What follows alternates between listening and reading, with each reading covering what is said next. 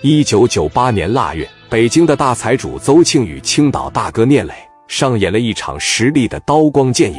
这一年，聂磊手底下的兄弟越来越多，开销也就越来越大。赶上有这么一天，聂磊哥几个在办公室里，王群力突然提议说：“哥呀，咱以后要是想发大财，光指着咱们手底下这点生意，那肯定是不行。咱们得涉足房地产。”以后城镇化会有很多农民到城市里居住，所以咱必须得抢占先机。聂磊觉得王群力说的有道理，那有没有好的地段呢？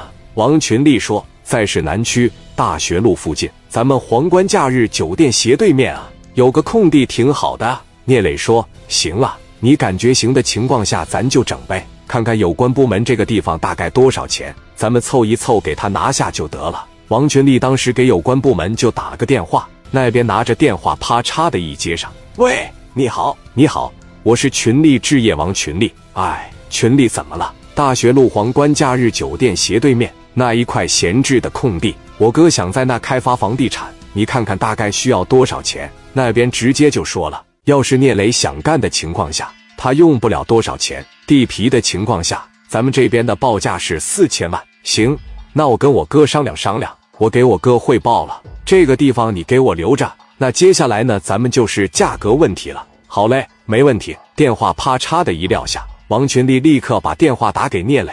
聂磊在办公室里，电话一接，喂，群力啊，哥，我都打听好了，地皮报价四千万，价格绝对能研究，估计咱能谈到三千多万。咱先给他拿一千多，剩下的钱等咱房子起来了以后，老百姓这边交首付了。咱们再给他结就行。聂磊当时这边一寻思，行啊，三千多万，你跟他谈价格吧。钱这边我想办法筹。好嘞，电话啪的一撂下，聂磊一通电话打给大财主聂鼎荣了。从聂鼎荣这直接借了一千多万，直接就打给王群力了。群力这边价格也谈的差不多了，最终以三千四百万拿下。聂磊这边开着十台奥迪一百，小安全帽往脑袋上一扣。领着这帮兄弟，直接奔着那个工地上就去了。聂磊这帮兄弟也是穿着一身的小西装，这一打扮完全看不出黑社会的气息。当时聂磊正在琢磨，我这个小区叫什么名字呢？就在这个时候，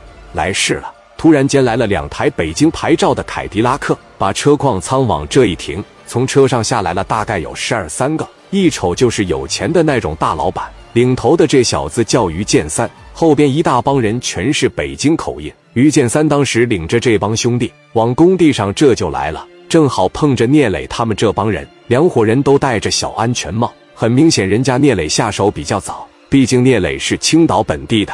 于建三领着团队进来，一瞅这不有人吗？人家这不在这正考察呢吗？而且聂磊旁边跟着个画图纸的，现场就画上图了。于建三的副总当时就说了：“他妈不对啊！”我前两天过来，这个地方还闲着呢，这怎么今天过来就有人了呢？